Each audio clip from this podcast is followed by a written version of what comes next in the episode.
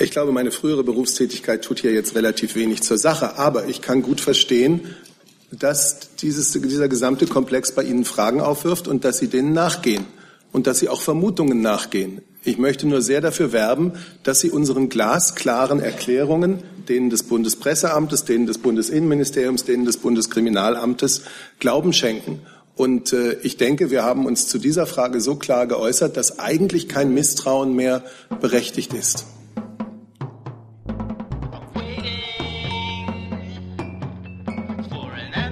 Einen schönen guten Tag, liebe Kolleginnen und Kollegen. Ich eröffne diese Regierungspressekonferenz und begrüße den Regierungssprecher, Herrn Steffen Seibert, sowie die Sprecherinnen und Sprecher der Ministerien.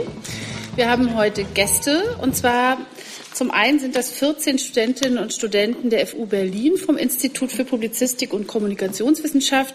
Thema ihres Seminars ist Interviews und Pressekonferenzen. Da sind Sie bei uns richtig. Und äh, zum anderen sind das zehn presseverantwortliche Mitglieder des Verbandes der Bundesarbeitgeber und Personaldienstleister e.V. Ich hoffe, ich habe das so halbwegs richtig. Sie können mir das ja nachher, wir sind danach noch verabredet zum Gespräch, da können Sie mir das noch mal genau sagen. Liebe Hörer, hier sind Thilo und Tyler. Jung und Naiv gibt es ja nur durch eure Unterstützung. Hier gibt es keine Werbung, höchstens für uns selbst. Aber wie ihr uns unterstützen könnt oder sogar Produzenten werdet, erfahrt ihr in der Podcast-Beschreibung. Zum Beispiel per PayPal oder Überweisung. Und jetzt geht's weiter. Äh, das Wort hat erst einmal der Regierungssprecher. Bitte schön.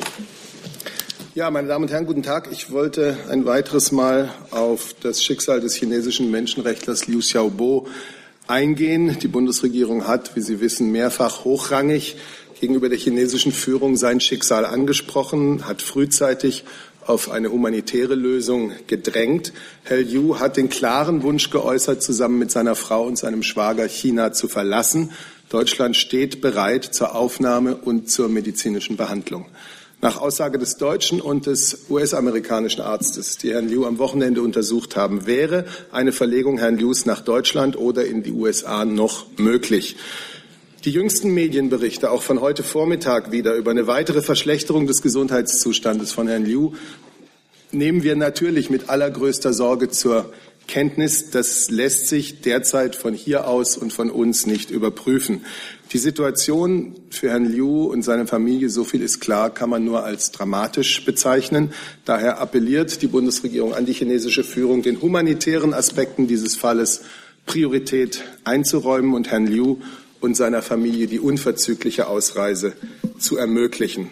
Nach den uns bisher vorliegenden Erkenntnissen stellt sich die Frage, ob die schwere Krebserkrankung von Herrn Liu nicht äh, wesentlich früher hätte erkannt und hätte behandelt werden müssen. Das ist aber jetzt nicht der Zeitpunkt, dies abschließend zu beurteilen. Jetzt geht es um eine humanitäre Lösung dieses Falles.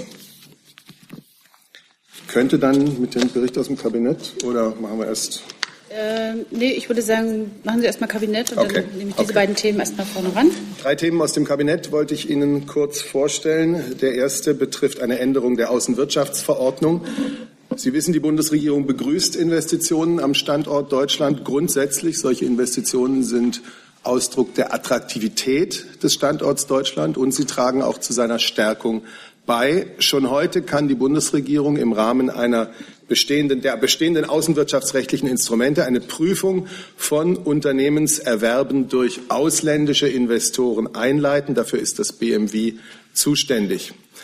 Eingriffe in Form von Auflagen oder Untersagungen sind nur bei solchen Erwerben möglich, wo die öffentliche Ordnung oder die Sicherheit der Bundesrepublik Deutschland oder wesentliche Sicherheitsinteressen der Bundesrepublik Deutschland konkret gefährdet sind.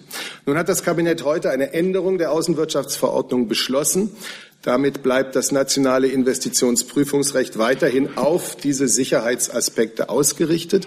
Aufgrund einer veränderten Sicherheitslage werden die bestehenden Regelungen angepasst, vor allem Entschuldigung, mit Blick auf das Prüfverfahren für Unternehmen, vor allem aus dem Bereich der kritischen Infrastrukturen, wird eine neue Meldepflicht eingeführt.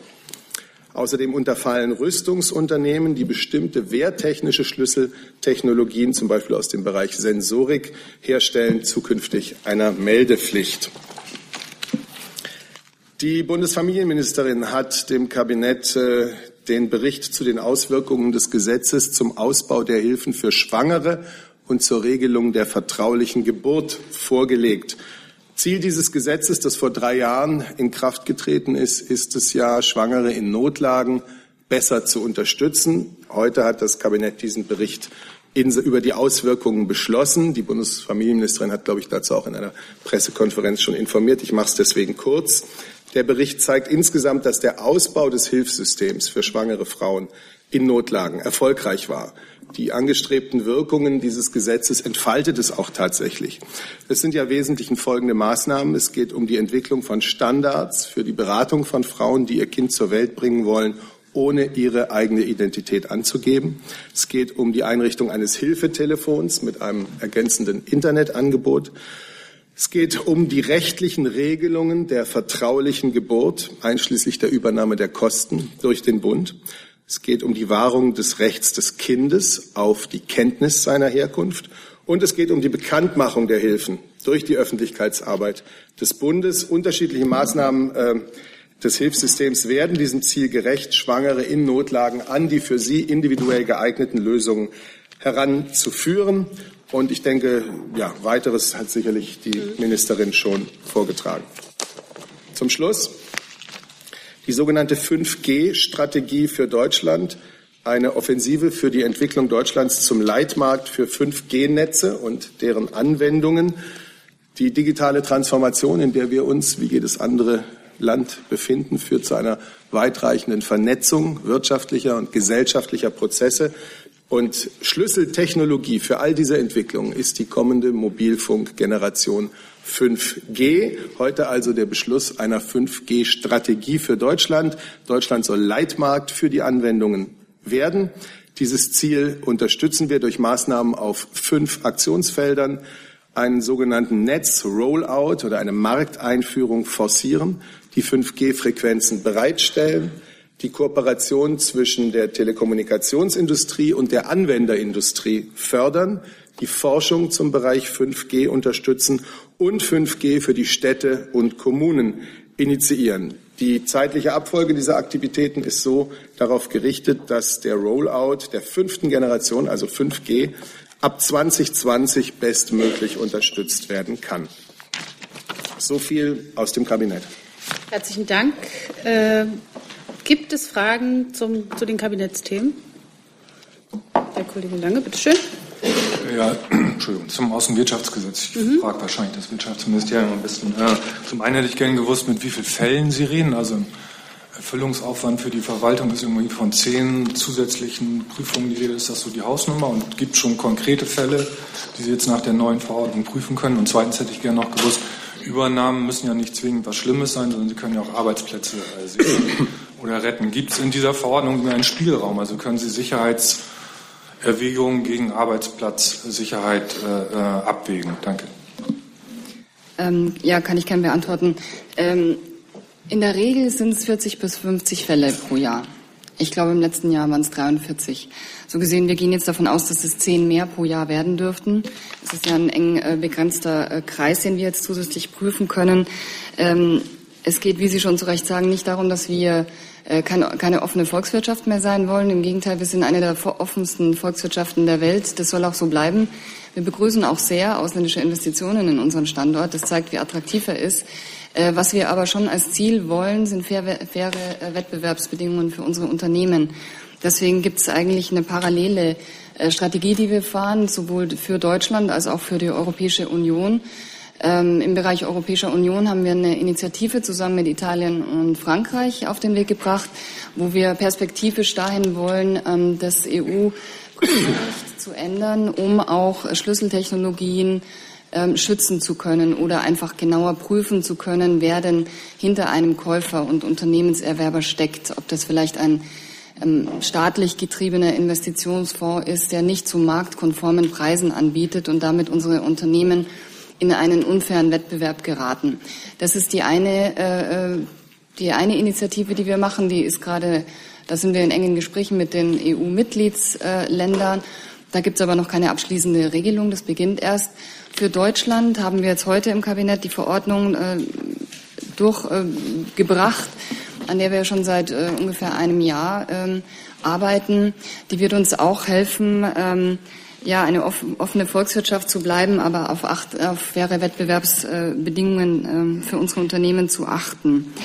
Ähm, jetzt habe ich Ihre letzte Frage allerdings das vergessen. Mit den Arbeitsplätzen. Mit den Arbeitsplätzen. Also das Prüfkriterium an sich hat sich nicht verändert. Das Prüfkriterium ist immer die Gefährdung der öffentlichen Ordnung und Sicherheit und Sicherheits, äh, wesentliche Sicherheitsinteressen. Ähm, Arbeitsplatz äh, oder Arbeitsplatzanzahlen sind da keine, keine Kriterien, in die wir denken. Äh, bevor wir zum äh, Thema kommen, äh, G20 und Akkreditierung, würde ich gerne noch drei Kolleginnen und Kollegen dran nehmen, die sich vor der, vor der Konferenz bei mir gemeldet haben. Das erste ist die Kollegin Küfner. Bitte schön. Ja, hallo, Michaela Küfner, Deutsche Welle. Ich habe eine Frage an Herrn Seibert, aber auch an das Wirtschaftsministerium. Es geht um die Lieferung von vier Turbinen nach Russland. Zwei davon sind wohl sanktionswidrig auf die Krim geliefert worden. Ähm, die Frage an Herrn Seibert.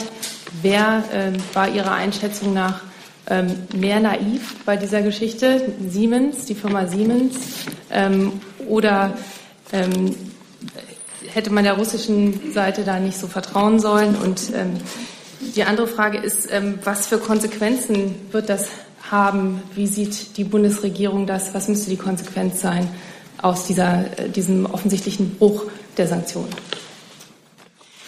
Ja, zunächst mal, das ist ein Vorgang, ähm, den auch die Bundesregierung mit großer Aufmerksamkeit verfolgt. Jetzt kommt es zunächst mal darauf an, den Sachverhalt möglichst schnell und möglichst umfassend zu klären. Und da ist vor allem das Unternehmen Siemens gefragt.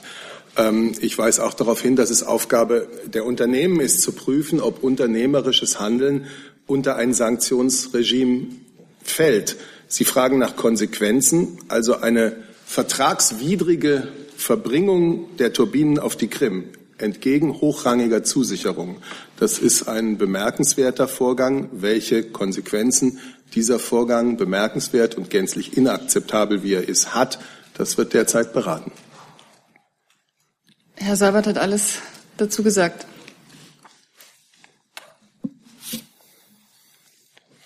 Dann ist die Kollegin Ackal mit einem neuen Thema dran. Bitte schön. Ähm, ich hätte eine Frage äh, zur Türkei. Und zwar die Verhaftung von Menschenrechtsverteidiger. Äh, ich würde gerne wissen, ob das Auswärtige Amt Gespräche mit der Türkei oder vielleicht in Berlin mit der türkischen Botschaft äh, geführt hat äh, zu diesem Thema. Und ähm, haben Sie mehr Infos äh, dazu bekommen, warum die Menschenrechtsverteidiger verhaftet wurden und wurde, wenn ein Gespräch geführt wurde, äh, auch die Erwartungen der türkischen Teil, äh, Seite kommuniziert?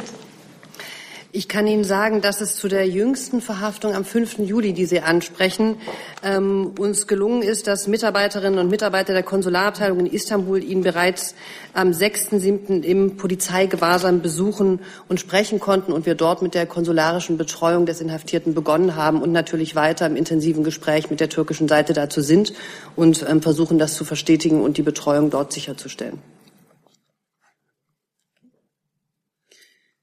Dann hat der Kollege Tuyala ein anderes Thema noch, bitte. Nee, das war ja schon direkt zu den. Ach so, jetzt ähm, zu Libyen, genau und der und der Flüchtlings ne? genau Flüchtlingsfrage. Ja. Ähm, in einem gemeinsamen Gastbeitrag für die Welt hat Innenminister de Maizière gemeinsam mit seinem italienischen Amtskollegen davon gesprochen, äh, Libyen in Fragen der illegalen Migration stärker oder mit Libyen stärker zusammenzuarbeiten. Ähm, nun handelt es sich ja bei Libyen um einen Failed State. Ähm, wie genau soll diese Zusammenarbeit aussehen und mit welchen staatlichen Institutionen gedenkt man in Libyen in dieser Hinsicht zusammenzuarbeiten? Ja, wer sich berufen fühlt. Ja, Herr Tojana, vielen Dank für die Frage. Das Thema ist ja gar nicht neu. Mhm. Ähm, da hat es ja schon Gespräche zu diesem Thema gegeben zwischen den Innenministern, zuletzt ja sehr intensiv ähm, bei dem informellen äh, Treffen der Justiz- und Innenminister in Tallinn, wo ja im Moment die Präsidentschaft ist. Die dortige Präsidentschaft hat zu dem Thema ja eine Pressemitteilung äh, rausgegeben, auf die ich auch äh, verweise. Ähm, ich will an der Stelle aber auch daran erinnern, dass es ja eine gemeinsame Initiative des italienischen und deutschen Innenministers gegeben hat, gegenüber der EU-Kommission äh, dafür zu werben, dass man eine sogenannte Fact-Finding-Mission nach Libyen schickt, um im Prinzip genau diese Fragen auch die Sie hier stellen, äh, in, in aller Ruhe und in der gebotenen Sorgfalt äh, zu klären. Die EU-Kommission hat das befürwortet, eine solche Fact-Finding-Mission äh, dahin zu schicken. Das ist der aktuelle Sachstand dazu. Mhm. Noch ein äh, Zusatz. Ja, es sterben aktuell wieder tausende Menschen, muss man sagen, ähm, auf dem Weg äh, nach Europa im Mittelmeer ähm, Experten wie zum Beispiel der Frontex-Direktor fordert halt auch die, ähm, die Schaffung von legalen Fluchtmöglichkeiten nach, nach Europa. Ähm, wie ist da der Stand der Dinge, was, die, was diese humanitäre Forderung angeht? Ja, ich bitte um Nachsicht, dass ich jetzt nicht äh, erneut, wie schon hier ganz oft, ähm, alle legalen Migrationswege nach Europa aufzähle. Es gibt ja da zahlreiche, mhm. sowohl im Bereich des Resettlements, der Relocation, der humanitären Aufnahme, der Arbeitsmigration. Auf all diese Dinge äh, verweise ich. Ich glaube, sie sind bekannt und Für öffentlich nachlesbar. Dankeschön. Dann kommen wir zum Thema Akkreditierung zum G20-Gipfel. Da hat die erste Frage der Kollege Jung und ich bitte ums Handzeichen, dann mache ich hier schon mal die Liste. Ja, ich mache vielleicht mal einen Anfang, Herr Seibert. Können Sie zum Anfang erstmal den Verdacht ausräumen, dass auch Informationen, zum Beispiel türkischer Sicherheitsbehörden oder anderer ausländischer Sicherheitsbehörden, Anlass für den Entzug von Akkreditierung gewesen sein könnten? Ich dachte eigentlich, dass das gestern schon in aller Klarheit geschehen wäre durch die Erklärung des Bundespresseamts und die Erklärung des Bundeskriminalamtes. Äh, es ist bei beiden Erklärungen davon die Rede, dass die Sicherheitsbedenken, über die gesprochen wird, ausschließlich aus eigenen Erkenntnissen deutscher Behörden resultierten. Es gibt auch in der, zwischen der BKA-Erklärung und der Erklärung des Bundespresseamtes keinerlei Widerspruch. Der erste Satz des Bundeskriminalamts zu diesem Komplex, wonach ausschließlich Erkenntnisse deutscher Sicherheitsbehörden vorlagen, gilt selbstverständlich für den ganzen Absatz. Ich hätte gedacht, dass diese einleitende klare Aussage, also dass es nur um Erkenntnisse deutscher Sicherheitsbehörden geht, ausreicht, um jedes Misstrauen zu zerstreuen. Ich hoffe sehr, die nochmalige Klarstellung des Bundeskriminalamts heute Vormittag reicht dazu jetzt aus. Aus unserer Sicht gibt es und gab es da nie einen Hauch der Unklarheit. Mhm. Verständnisfragen. Gab es ähm, Informationen ausländischer Behörden, ähm, sind die irgendwie angekommen und wie wurde mit denen umgegangen? Und äh, das BKA schrieb ja anders als das BPA, also Sie, dass für einige Journalisten zum Zeitpunkt der Akkreditierung Staatsschutzerkenntnisse ausschließlich deutscher Sicherheitsbehörden vorlagen. Ja, einige Journalisten und, bezogen. darf ich ausreden? Ja, natürlich. Und stehen Sie als Leiter des BPA für diesen ganzen Skandal gerade, Herr Seibert? Nehmen Sie die Verantwortung für, diese, für diesen Fall auf sich? Also einige Journalisten bezogen auf die insgesamt 5.101 Medienvertreter, die das Zugangsrecht zum Pressezentrum erhielten. Zweitens mache ich mir Ihre Bedeutung in keiner Weise zu eigen. Ich verstehe, dass es Fragen aufwirft, wenn Journalisten eine Akkreditierung entzogen wird. Und diesen Fragen stellen wir uns natürlich. Ich habe gestern den ganzen Tag daran gearbeitet, Sachverhalt in seinen Einzelheiten zu durchdringen, Ihre Fragen beantworten zu können. Das machen wir auch gerne. Ich will nur noch mal gleich am Anfang sagen, weil auch heute Morgen die Unterstellung kam, dass ich die Unwahrheit sagen würde. Diese Unterstellung weise ich wirklich mit Nachdruck zurück. Mein Amtsverständnis ist es, und ich hoffe, dass Sie das die letzten sieben Jahre hier so auch bemerkt haben, Ihnen mündlich wie schriftlich stets nach bestem Wissen und Gewissen die Wahrheit zu sagen.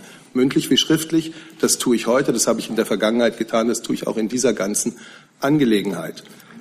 Ja, Nächste Frage hat Herr Tuyala, bitte. Ja, Herr Seibert, Sie sprechen jetzt wieder ähm, ausschließlich von Sicherheitsbedenken.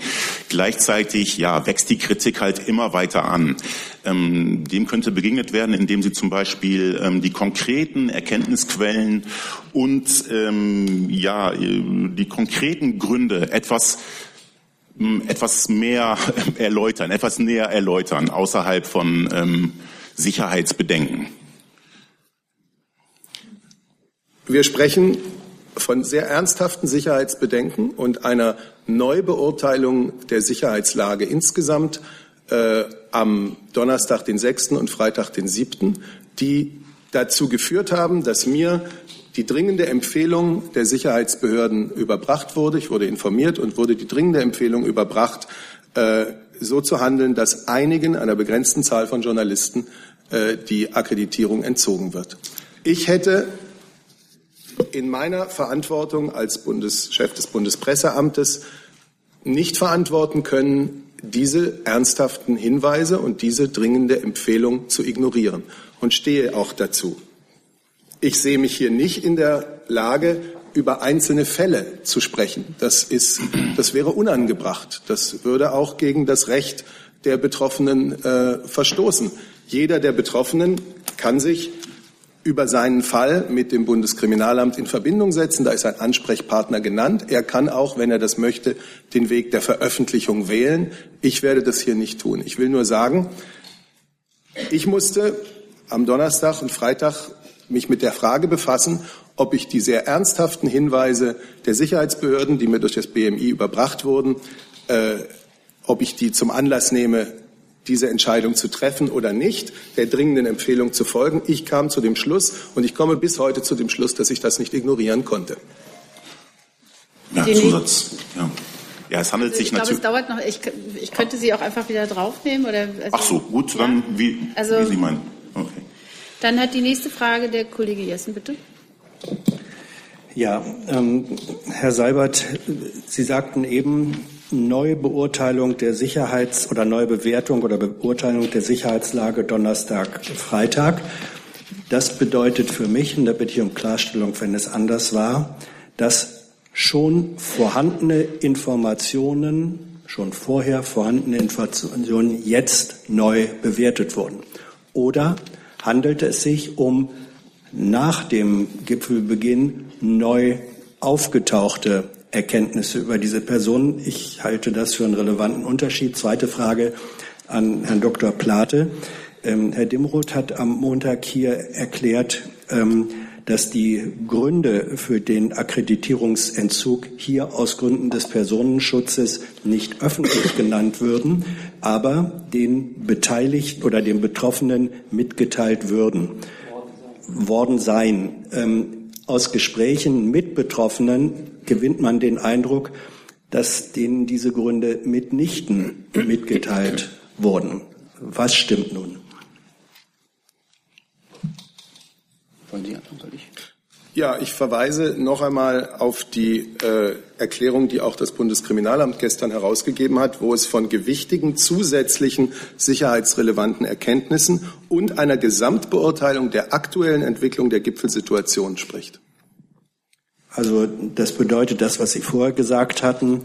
Ähm, es gab doch nicht nur eine Neubewertung der Lage, sondern zusätzliche Erkenntnisse nach Abschluss des ersten Akkreditierungsverfahrens zeitnah zum Gipfelbeginn. Richtig? So benennt es das Bundeskriminalamt in seiner gestrigen Stellungnahme. So ist es. Das kann ich äh, bestätigen und gerne auf die Frage eingehen, die äh, nochmal gesondert an mich ging. Ähm, ich habe das auch wahrgenommen in der äh, medialen Berichterstattung, dass die äh, Betroffenen jedenfalls teilweise ähm, es nicht so wahrgenommen haben, wie das unserem Kenntnisstand jedenfalls bislang entspricht, äh, was die Information über die Gründe ähm, angeht. Wir werden das natürlich zum Anlass nehmen, dem nochmal ganz genau nachzugehen, wie im Einzelnen die Information der Betroffenen tatsächlich ausgefallen ist. Sollte es da Defizite gegeben haben, dann werden wir das selbstverständlich zum Anlass nehmen, das nochmal auf den Prüfstand zu stellen und dafür zu sorgen, dass so etwas in Zukunft anders und besser passiert. Ob, das, ob es eine Nichtinformation am Ende gab, äh, anders als das unser Kenntnisstand äh, bislang ist, oder ob die Information eine sozusagen Dichte hatte, die äh, nicht dem, entsprach, was sich die Betroffenen vorgestellt hätten. Das müssen wir jetzt ehrlich gesagt äh, noch mal ganz sorgfältig anschauen, weil das wichtig ist. Ich will sagen, mit sowas, mit solchen Entscheidungen tut sich, tut sich ehrlich gesagt keiner leid und keiner leicht. Entschuldigung, mich versprochen. Und ähm, und bevor es tatsächlich zu einer solchen Entscheidung kommt, dass das BMI auf Anraten der Sicherheitsbehörden vorschlägt, äh, zu einem Vollentzug einer Akkreditierung zu kommen, äh, prüft man natürlich sehr sorgfältig, ob es andere, weniger eingriffsintensive Maßnahmen gibt, die bei äh, maximaler Wahrung der Pressefreiheit das gleiche Ziel dennoch erreichen können. Das war hier nicht der Fall. Also Sie sehen sich, der, der Kern meiner Frage, der Kern meiner Frage ja. war ja, Sie sehen sich schon in der Pflicht, den Betroffenen nachvollziehbar mitzuteilen, warum Ihnen die Akkreditierung entzogen wurde? Ja, selbstverständlich. Ähm, das steht, glaube ich, auch in der Pressemitteilung des Bundeskriminalamtes, die gestern noch versandt worden ist, nochmal ausdrücklich drin, äh, konkret mit dem Ansprechpartner im BKA, der zu diesem Zwecke von den Betroffenen äh, kontaktiert werden kann. Und ja, kann ich gerne nochmal äh, vollumfänglich unterstreichen, dass das nicht nur in der Pressemitteilung des BKA drinsteht, sondern auch die Position des BMI ist, klar. Wenn ich vielleicht auch ganz kurz noch mal was sagen darf. Das Bundespresseamt führt Akkreditierungsverfahren und natürlich auch das Akkreditierungsverfahren zum G20-Gipfel. Grundsätzlich in dem Sinne durch größtmöglichen Zugang zu gewähren, zu ermöglichen und die härteste Maßnahme, die Verweigerung einer Akkreditierung, zu vermeiden. Nun befinden wir uns dabei immer und ganz besonders bei einem G20-Gipfel, einem internationalen Großereignis, Hamburg hat das ja in vielfacher Weise auch klar gemacht, im Spannungsfeld zwischen Freiheit und Sicherheit. Und wir werden natürlich, wenn wir Ihre Fragen alle beantwortet haben, dann auch zu dem Punkt kommen, wo wir uns, Bundespresseamt und die Kollegen von den Sicherheitsbehörden zusammensetzen um die Erfahrungen von Hamburg noch mal gemeinsam auszuwerten und zu fragen, können wir daraus Schlüsse und Lehren ziehen? Wie können wir diese schwierige Abwägung zwischen Freiheit und Sicherheit bestmöglich treffen? Die nächste Frage hat der Kollege in der sechsten Reihe. Bitte schön. Florian Neuhan vom ZDF. Herr Seibert, es gab ja auch massive Kritik am Datenschutz äh, von, von Datenschutzvertretern. Äh, war es aus Ihrer Sicht ein richtiges Vorgehen, dass diese Liste offenbar einsehbar für andere an Polizisten verteilt wurde, sodass auch andere Journalisten diese Liste sehen konnten? Oder sehen Sie auch hier einen Verstoß gegen, das, gegen den Datenschutz? Und eine zweite, eher grundsätzliche Frage, abgesehen von diesem konkreten Fall. Ist es eigentlich möglich, denkbar oder auch wird es praktiziert, dass Akkreditierungslisten von Journalisten an ausländische Dienste oder Sicherheitsbehörden weitergereicht werden, um dort auf äh, äh, zu erfragen, ob es dort Vorbehalte oder ein Veto gibt. Um es noch einmal zu sagen, das Akkreditierungsverfahren, auch das bei G20, folgt dem üblichen und bewährten Muster. Es gibt zwei Stufen. Das eine ist die Überprüfung der äh, Journalisteneigenschaft desjenigen, der den Antrag stellt.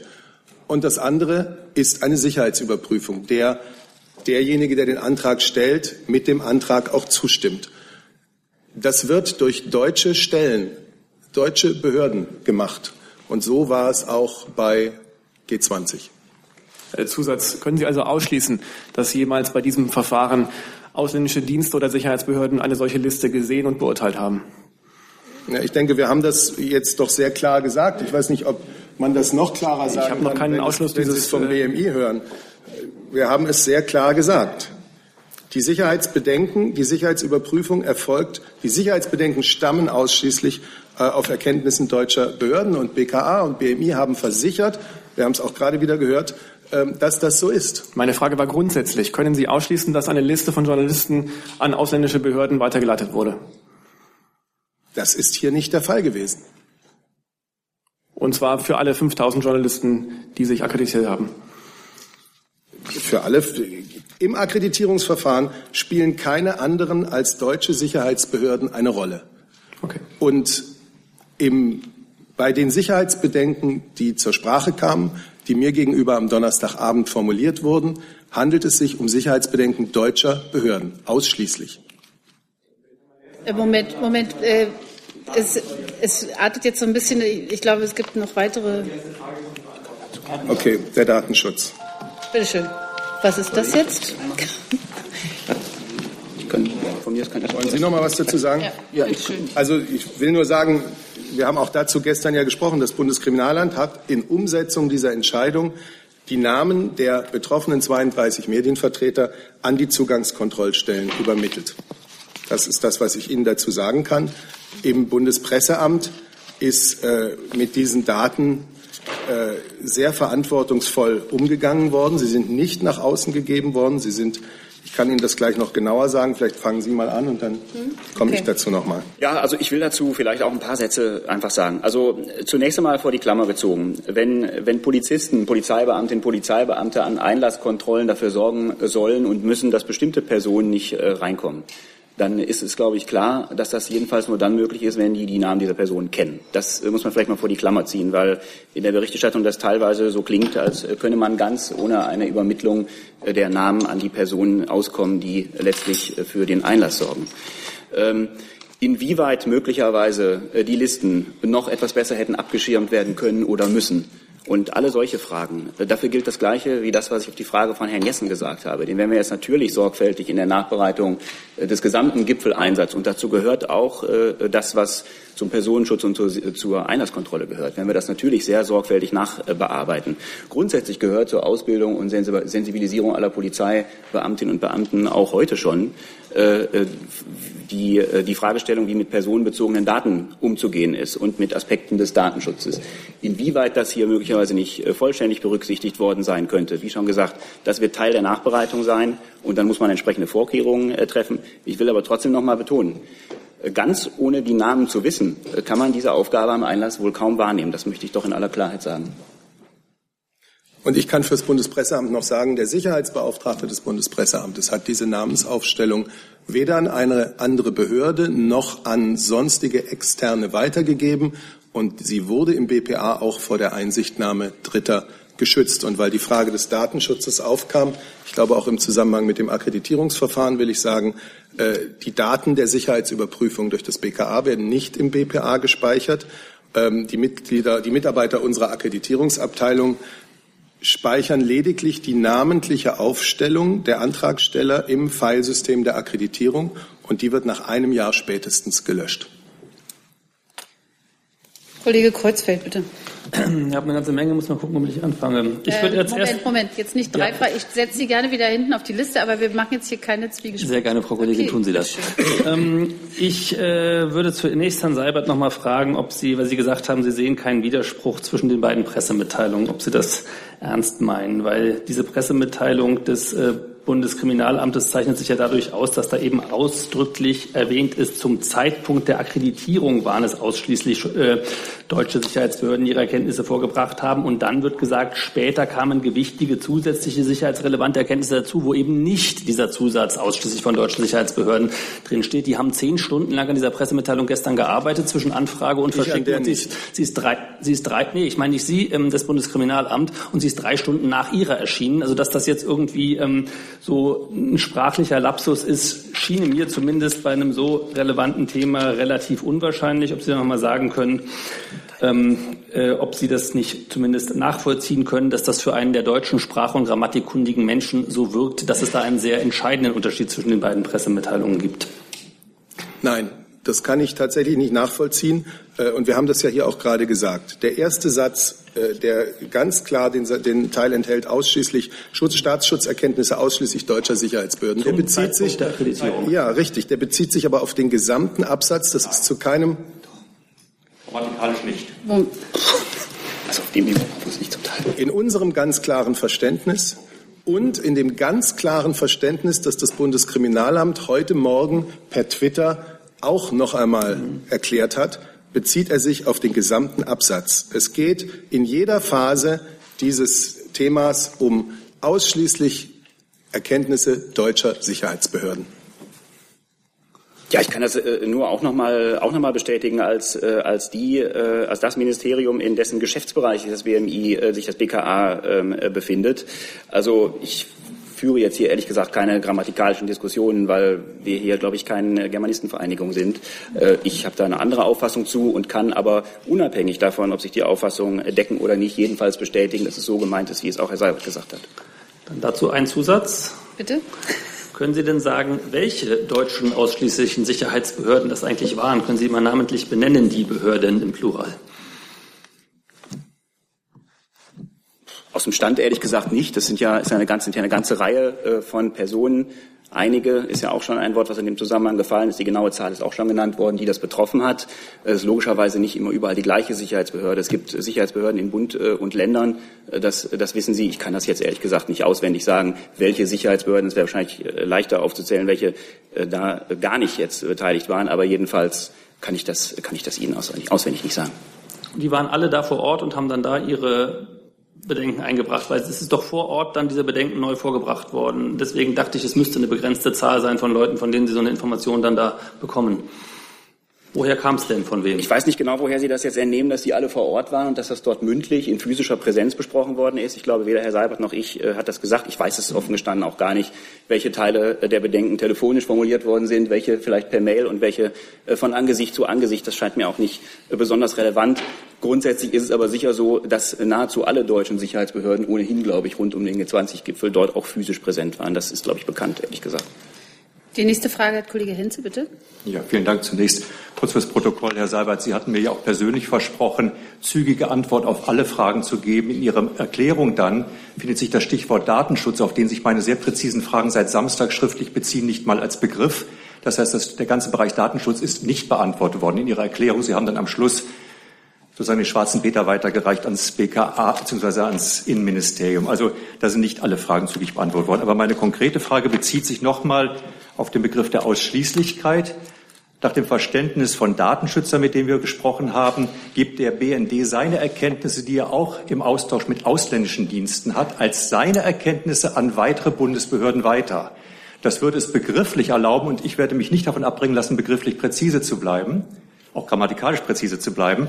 Begrifflich würde es eine Erkenntnis aus deutschen Behörden sein, die das BKA hat, auch wenn im Zuge des Quellenschutzes die ursprüngliche Quelle, auf die, der BND sich bezieht, ein ausländischer Dienstwerk. Können Sie das bestätigen oder können Sie ausschließen, dass die Information, die der BND möglicherweise an das Bundeskriminalamt gegeben hat, auch aus unter Quellenschutz stehenden ausländischen Quellen kommt? Dann fange ich vielleicht mal an. Ich will auch präzise sein, Herr Henze, und deswegen werde ich natürlich nicht davon sprechen, dass es hier irgendwie um schwarze Peter geht. Wir haben in unserer Erklärung des Bundespresseamtes gestern nicht schwarze Peter verteilt, sondern wir haben auf Zuständigkeiten hingewiesen. Und in der Tat ist es so gewesen, dass diese Entscheidung, die ich für das Bundespresseamt auf dringendes Anraten und auf dringende Hinweise der Sicherheitsbehörden getroffen habe, umgesetzt wurde vom Bundeskriminalamt, weswegen auch das Bundeskriminalamt äh, die, äh, die Namen der 32 Medienvertreter an die Zugangskontrollstellen übermittelt hat. Und deswegen sind diese Fragen dort zu beantworten und sie sind ja auch beantwortet worden. Das ist nichts anderes als das. Und für den Umgang damit im Bundespresseamt habe ich hier gerade eine Antwort gegeben. Und BRD fällt ja in Zuständigkeit auch des Kanzleramts. Ich habe gar keinen Grund, äh, an dieser ganz grundsätzlichen und auch sehr präzisen Aussage äh, von der abzurücken, als zu sagen, es handelt sich um Staatsschutzerkenntnisse, so wie es das Bundeskriminalamt formuliert hat, ausschließlich deutscher Sicherheitsbehörden. Darf ich eine Nachfrage stellen? Meine präzise Nachfrage ist, wenn das der BND Informationen an eine andere Sicherheitsbehörde wie das BKA weitergibt und Informationen ausländischer Dienste hat, die unter Quellenschutz stehen, kennzeichnet sie dann das, das als ausländische Information oder fällt das in die Kategorie Erkenntnis des Bundesnachrichtendienstes? also einer deutschen Behörde? Also ich kann jetzt äh, zu der Praxis des Bundesnachrichtendienstes diesbezüglich nichts sagen. A, mangels Zuständigkeit, B, ist es mir ehrlich gesagt so im Detail auch nicht bekannt. Ich will aber gerne sagen, die Erklärung ist so zu verstehen, dass ausschließlich eigene, und zwar im allgemeinsprachlichen Sinne eigene Erkenntnisse deutscher Sicherheitsbehörden hier eine Rolle gespielt haben bei den bekannten neuen Entzügen nebst Einlassverweigerung. Genau. Nächste Frage der Kollege. Bitte. Andreas Reuter vom Hessischen Rundfunk. Ähm, hat es Versuche von ausländischen Stellen gegeben, Einfluss auf diese Erkenntnisse zu geben im Sinne von Tipp, schaut euch mal Person X und Y an und dann guckt man sich die an und dann findet man Erkenntnisse zu denen? Gab es solche Versuche der Einflussnahme auf die Liste? Das war eine, eine Frage. Und die andere ist, ähm, nochmal zurückzukehren zu den Sicherheitsbedenken, ernste Hinweise. Worüber reden wir da? Äh, wollten Personen Anschläge auf Gipfelteilnehmer vornehmen, Bomben zünden im Pressezentrum? Wollten die da stören oder waren es unliebsame Personen, die man da nicht dabei haben wollte? Also auf welcher Skala der Gefährdung bewegen wir uns da? Okay. Ja. Ich kann erstmal ähm, erstmal beginnen. Also erstmal zu Ihrer ersten Frage. So etwas, wie Sie das da beschreiben, hat bei den 32 beziehungsweise neun Personen absolut überhaupt keine Rolle gespielt. Das vielleicht zum ersten. Zum zweiten.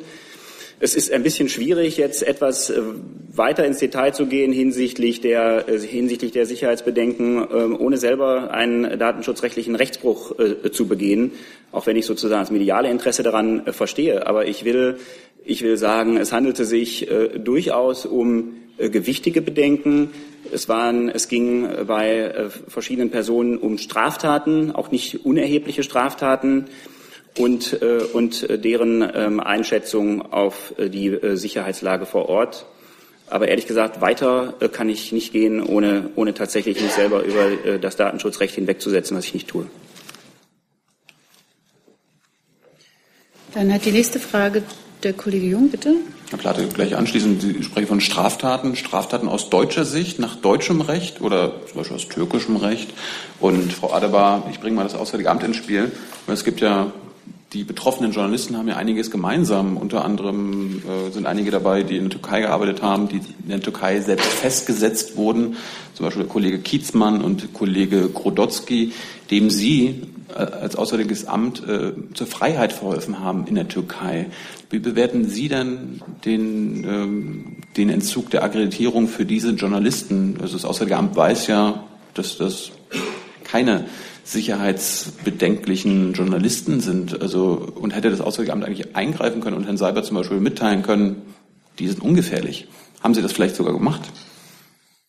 Ich kann es ja vielleicht ganz kurz, ich kann ganz kurz beginnen. Ich glaube, es geht schnell. Straftaten nach deutschem Recht.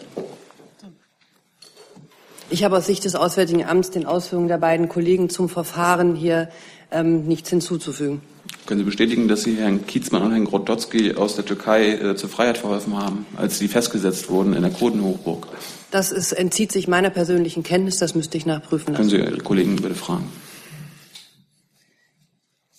Sie hat es gerade gesagt, ja. sie würde es nachliefern, Anweisungen ja. geben wir nicht, ne? So, der Kollege Gebauer, bitteschön.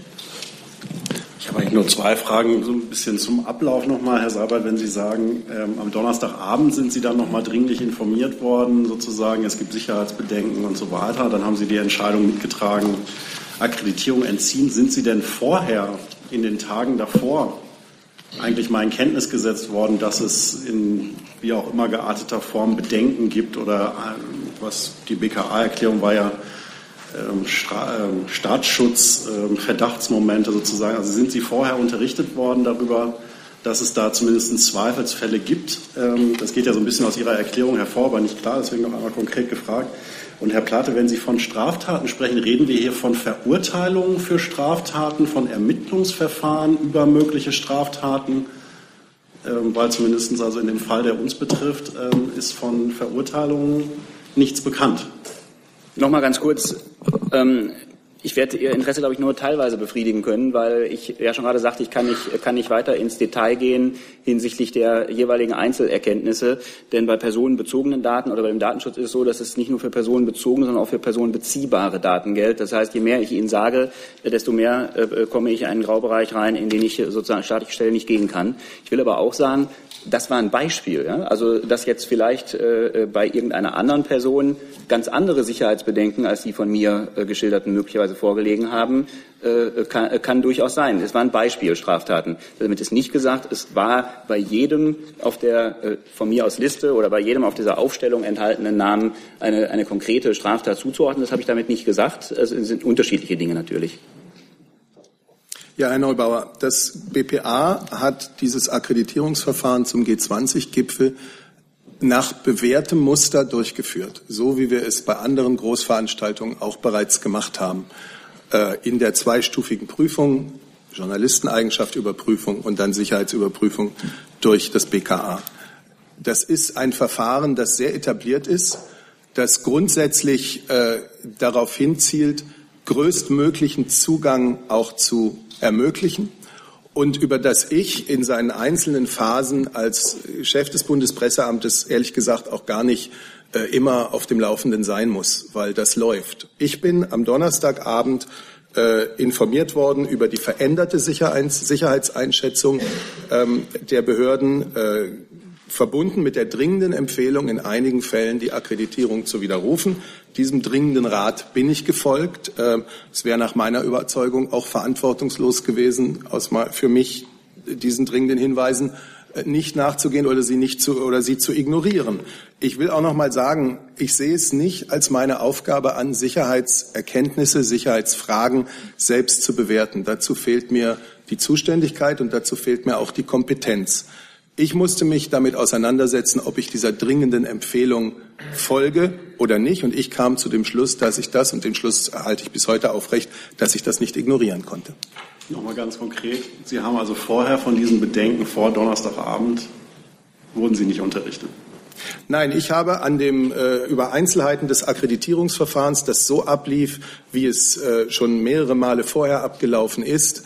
Äh, über Einzelheiten war ich nicht informiert. Ich wusste, dass das eine sehr hohe Zahl von Akkreditierungen in diesem Jahr ist. Ich wusste, dass es exakt auch diesen zweistufigen, diese zwei Schritten äh, folgt. Und ich bin dann am Donnerstagabend äh, über die veränderte Sicherheitseinschätzung aus den Gründen, die das BKA genannt hat, ähm, informiert worden. Die nächste Frage der Kollege Decker, bitte. Wenn man Ihrer Darstellung folgt, dann bedeutet das ja, dass im Grunde in 32 Fällen geschlampt worden ist vorher. Äh, Wird es da eigentlich Konsequenzen geben? Nein, dem würde ich so auf keinen Fall folgen. Ich habe es gesagt, wir führen dieses Akkreditierungsverfahren grundsätzlich in dem Geiste durch, größtmöglichen Zugang zu gewähren. Und die härteste Maßnahme, die die Verweigerung einer Akkreditierung ist, möglichst zu vermeiden. Unser Ansatz war also in Absprache mit den Sicherheitsbehörden ein positiver. Ähm, wir bewegen uns ja immer, ich habe es vorhin versucht zu erklären, in diesem Spannungsfeld Freiheit und Sicherheit. Wie wichtet man das? Wie gewichtet man das bei einem solchen Großereignis? Ja, also ich würde Ihrer Deutung da auf keinen Fall zustimmen. Die nächste Frage hat der Kollege Kreuzmann, bitte. Kreuzfeld. Ganz buschig. Ja, den kennen wir Jetzt, doch. Den kennen wir doch. Bitte schön, Kollege ähm, Kreuzfeld. Ja, ich würde zum einen von Herrn Seibert gerne noch mal wissen wollen, wie, was es mit dieser Zahl 32 eigentlich auf sich hat, weil diese Listen haben jetzt ja viele Leute da an den Einlasskontrollen gesehen. Und äh, sowohl nach meinem eigenen optischen Eindruck als auch nach Kollegen, die das abgefilmt haben oder wie auch immer, standen auf dieser Liste weit mehr als 32 Namen. Das waren eher 60 bis 80. Wer war denn da noch drauf, wenn es sich bei den 32 um Journalisten gehandelt hat? Also waren da dann noch irgendwie technisches und sonstiges Personal drauf oder und sind die auch alle sozusagen vorher dann durchgerutscht? Ähm, das wäre die eine Frage dazu. Und die andere Frage nochmal an Herrn Plate, weil Sie vorhin gesagt haben, es leuchtet doch jedem ein, dass jeder Polizist eine ausgedruckte Liste braucht, um, wenn man die Leute da konfrontieren will. Mir ehrlich gesagt nicht ganz ein, weil es wurde ja an mehreren Stellen dann, teilweise dreimal auf dem Weg ins Pressezentrum. Äh, die andere Möglichkeit, weil Sie jetzt sagten, es geht doch gar nicht anders, wäre ja gewesen, dass es im Computer hinterlegt. Es wurde ja bei jedem beim Reingehen das Ding auch noch einmal gescannt direkt am Eingang dann. Das wäre sozusagen die datenschutzmäßig äh, einfachere Lösung gewesen aus meiner Sicht. Was sprach dagegen? Gut, ich würde sagen, da wir ja klar gesagt haben, mit der Umsetzung der Maßnahme war das Bundeskriminalamt betraut, also auch mit der Übermittlung von Namen an Einlasskontrollstellen würde ich sagen, dass das BMI diese Frage übernimmt. Ja, genau. Also vielen Dank. Zunächst, äh, zunächst zu der Frage, was da sonst für Personen drauf waren. Es ist ungefähr so, wie Sie es in der Frage nahegelegt haben. Es waren mit nicht nur Journalisten drauf, weil ja auch für andere äh, Leute die Frage äh, des Reinkommens und Nicht-Reinkommens eine ist, die an solchen Einlasspunkten ähm, zu entscheiden ist. Und ähm, ich äh, würde sagen, daraus erklärt sich die größere Zahl. In der Tat, die Gesamtzahl der Personen, die offenbar auf diesem Papier abgedruckt waren, mir selbst liegt es nicht vor, ähm, äh, erklärt sich daraus, dass es eben nicht nur Journalisten waren. Sind die auch durchgerutscht? Da möchte ich vielleicht zunächst mit der äh, Unterstellung aufräumen, dass die ersten durchgerutscht sind. Das, äh, das haben Sie äh, gesagt. Das ist aus meiner Sicht nicht der Fall. Äh, es gab eben eine veränderte Sicherheitseinschätzung und äh, die, äh, die Dinge, die gegen diese Personen jedenfalls im Kern bekannt waren als Sicherheitsbedenken, lagen vorher vor, waren den Sicherheitsbehörden ja bekannt. Bloß im Lichte des Hohen Guts der Pressefreiheit wurde, äh, wurde entschieden, dass ähm, dass von der sehr einschneidenden Maßnahme der Akkreditierungsverweigerung in diesen Fällen nicht gebraucht, äh, Gebrauch gemacht äh, wurde.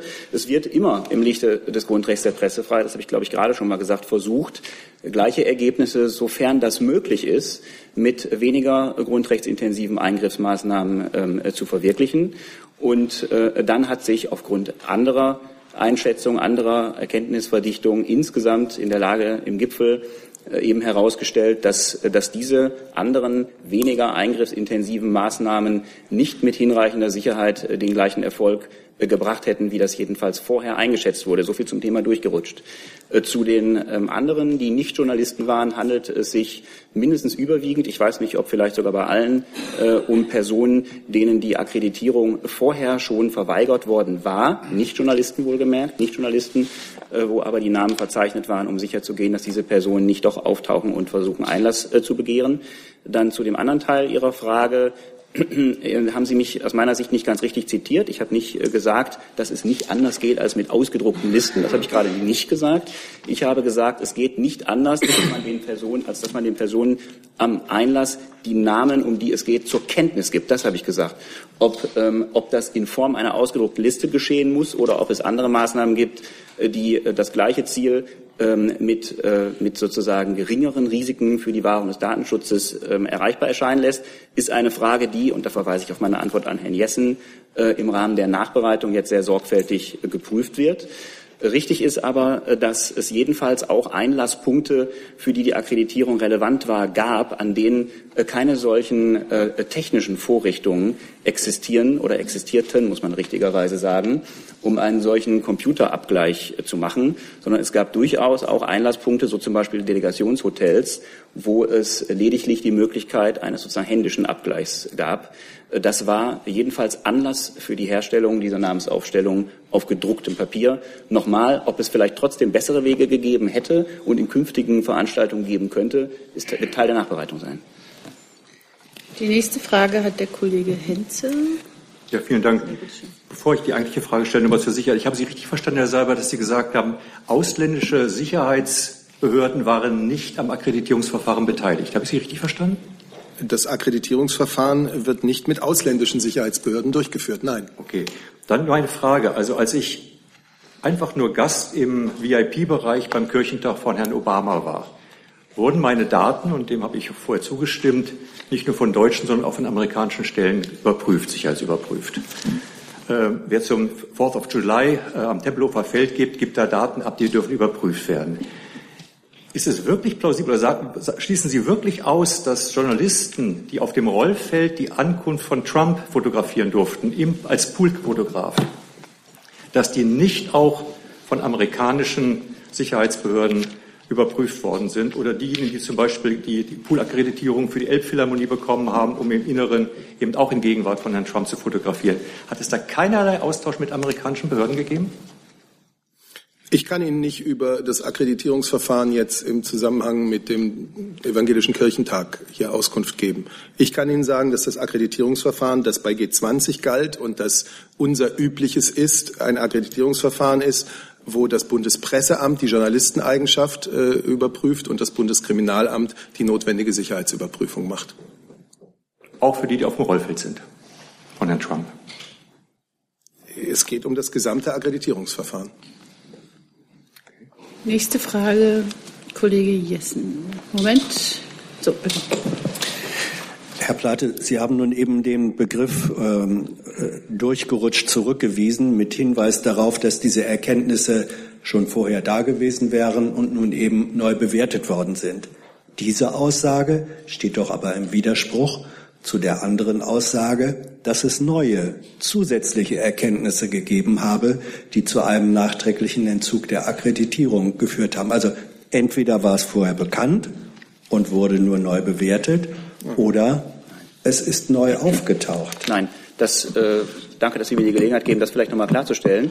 Es gab zusätzliche Erkenntnisse zur Sicherheitslage vor Ort und damit auch zur Durchführbarkeit weniger grundrechtsintensiver Maßnahmen, um gleiche Ergebnisse herzustellen, die die personenbezogenen vorher vorliegenden Sicherheitserkenntnisse in einem anderen Licht ähm, äh, haben erscheinen lassen.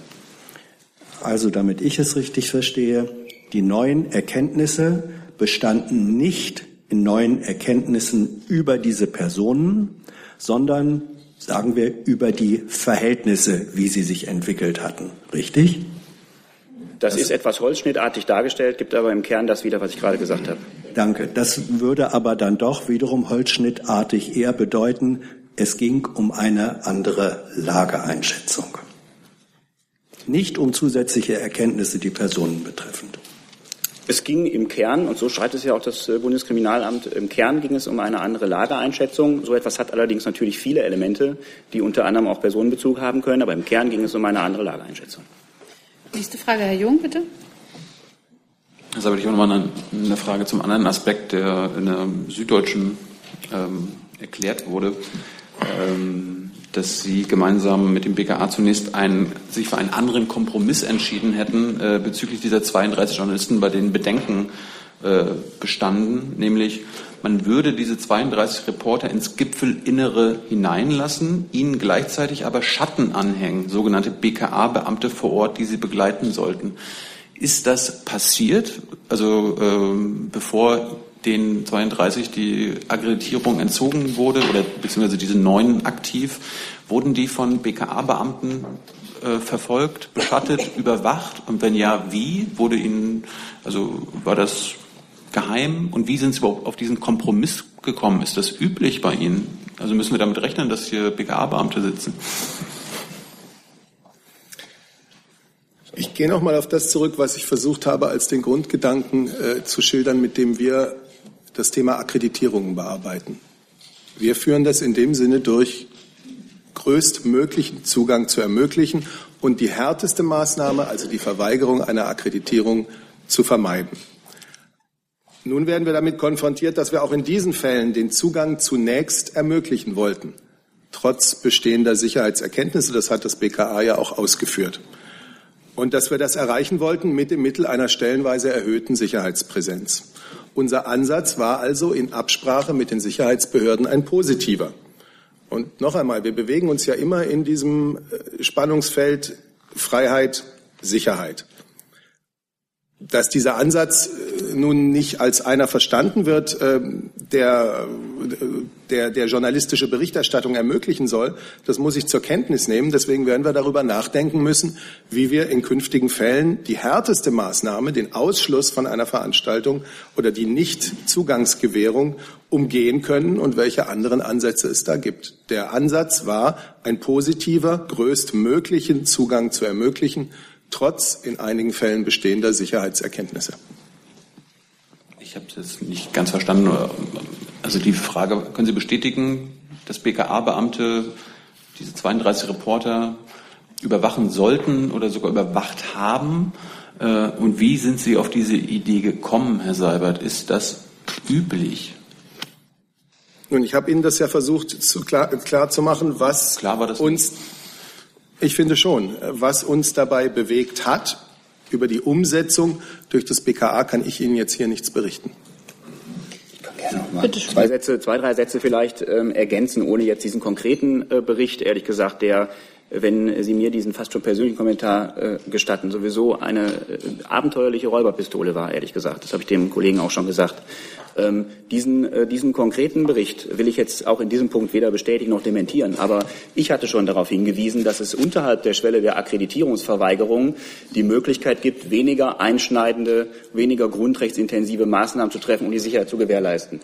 Sie waren vielleicht schon mal bei uns im Haus, wenn der Minister eine äh, Pressekonferenz äh, hatte. Wenn nicht, äh, tun Sie es gerne beim nächsten Mal. Da werden Sie sehen, dass die Sicherungsgruppe des BKA mit dem Personenschutz des Ministers zum Beispiel dort vertreten ist. Das ist das, was Herr Seibert auch erwähnt hat und unter dem Stichwort Sicherheitspräsenz abgebucht hat. So, wenn in der Personengruppe, die bei einer solcher Pressekonferenz oder bei einem anderen presseöffentlichen Termin dabei ist, Personen sind, gegen die es gewisse Sicherheitsbedenken äh, gibt, die aber nicht die Schwelle überschreiten, äh, dass man zu einer Akkreditierungsverweigerung oder einem vorab einem Akkreditierungsentzug kommen muss, dann kann man zum Beispiel zu der Maßnahme greifen, dass neben den ohnehin vorhandenen Personenschützern der Schutzpersonen aus der Sicherungsgruppe des BKA zwei weitere Beamte dort vor Ort präsent sind. Das hat aber mit Schatten, mit Überwachung oder dergleichen ehrlich gesagt nichts zu tun.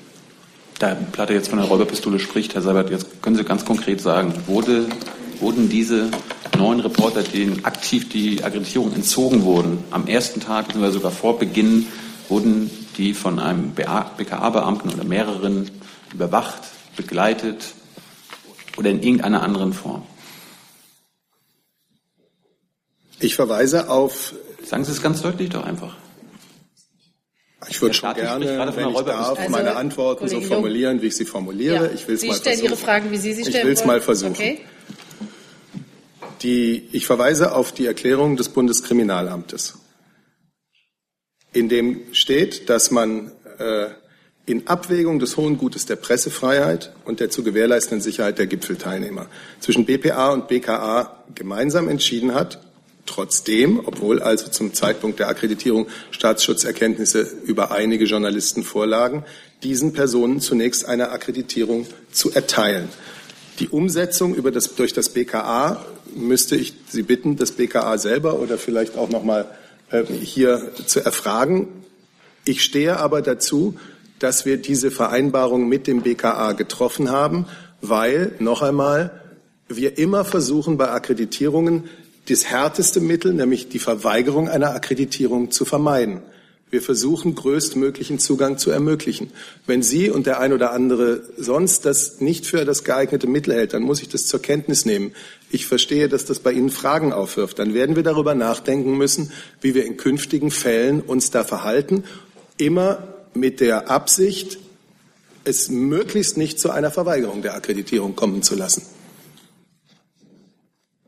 Möchten Sie noch was dazu sagen? Ehrlich gesagt äh, nicht. Zu den Möglichkeiten für Maßnahmen, das habe ich ja ehrlich gesagt ja. gerade ausgeführt. Äh, genau, das, das, Kolleginnen und Kollegen, wir sprechen jetzt seit knapp einer Stunde über dieses Thema. Ich habe jetzt noch vier weitere Fragen, würde jetzt noch mal den Kollegen Henze draufnehmen. Herr Tuyala, Sie sind ohnehin drauf. Herrn Kreuzfeld auch noch. Und dann haben wir hier nämlich, Sie sind der Nächste, der dran ist. Äh, und dann haben wir nämlich noch zwei weitere Themen, die auch vorher schon, U3 sehe ich gerade. Äh, so, bitte schön, Sie sind dran. Alexander Scholz von der Deutschen Welle. Herr Sabat, haben Sie sich denn schon einmal in Ihrer Karriere als Chef des Bundespresseamtes über die Sicherheitsbedenken der Behörden hinweggesetzt?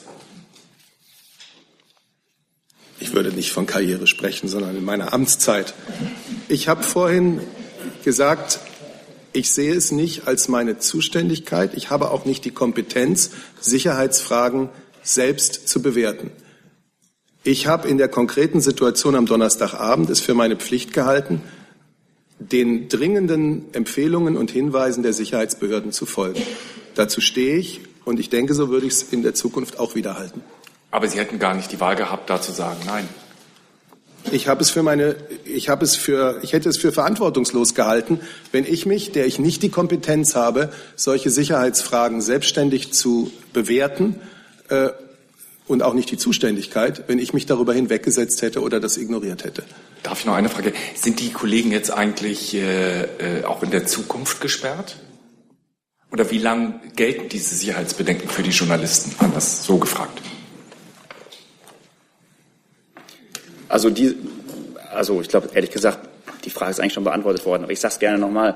Diese Sicherheitsbedenken, die hier zum Ausschluss geführt haben, wohlgemerkt äh, in, einer, in einer schwierigen Entscheidung, die ja zunächst äh, ein paar Tage vorher noch anders ausgegangen war, weil sich die Lage anders dargestellt hat, da ergibt sich, glaube ich, schon äh, daraus, äh, dass es nichts zu tun hat mit einer Sperrung irgendwie auf unbestimmte Zeit für jedwede Veranstaltung oder sonst irgendetwas. Das ist immer eine Entscheidung im Einzelfall, akkreditiert eine ganz bestimmte Veranstaltung und dann äh, schaut man sich äh, schaut man sich die Sicherheitslage und die Sicherheitsbedenken, die es gegebenenfalls gibt, an und kommt zu einer Entscheidung. Nächste Frage, Kollege Gebauer. Moment. Bitte schön. Ja, auch wenn ich ein bisschen langweilen muss, immer mit meinen Protokollfragen. Aber eine Sache habe ich immer noch nicht verstanden und da liegt ja nun wirklich ein Widerspruch. Ich habe Sie gerade ganz konkret gefragt, Herr Seibert, ob Sie vorher, vor dem Donnerstagabend, schon einmal von Sicherheitsbedenken gegen Journalisten gehört haben. Diese Frage haben Sie mit Nein beantwortet. Das erinnere ich richtig, ja? Jetzt berichten Sie aber beide sozusagen ergänzend zueinander, dass es vorher eine Abwägung gegeben hat, obwohl es Bedenken gab, trotzdem die Akkreditierung zu erteilen. Diesen Widerspruch kann ich in meinem Kopf nicht auflösen. Und der zweite Punkt ist, wenn die Entscheidung Donnerstagabend getroffen worden ist, ähm, zumindest soweit ich weiß, die Maßnahme an sich mit den Listen begann hauptsächlich am Samstag. Ist dann noch einen Tag zugewartet worden, obwohl die Bedrohungslage so ernst und dringlich war, um die Akkreditierung zu entziehen. Also wann hat denn der Ausschluss der Kollegen konkret begonnen? Von mir aus, Entschuldigung. Kann ich dazu was sagen? Also ich sehe da exakt überhaupt keinen Widerspruch, um das gleich zu sagen, weil ähm, das, was ich geschildert habe von der Abwägungsentscheidung, ist etwas, was, äh, was zuerst einmal bei den Sicherheitsbehörden geschieht. Sie hatten aber nicht danach gefragt, Also jedenfalls ist mir diese Frage entgangen oder ich habe sie falsch verstanden. Wenn ja, bitte ich um Nachsicht, ob den Sicherheitsbehörden vorher Bedenken äh, bekannt waren. Diese Frage habe ich nicht wahrgenommen und äh, diese Frage hätte ich mit Ja beantwortet. Sie sind den Sicherheitsbehörden vorher bekannt gewesen.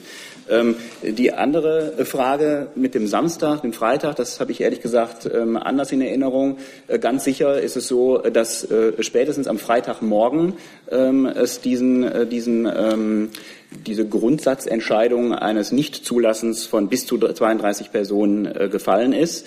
Wann sie natürlich im Einzelfall relevant und praktisch wird, hängt damit äh, zusammen, ob die Personen überhaupt zum Medienzentrum kommen und wenn ja, wann. Ja, noch einmal zu Ihrer Frage an mich.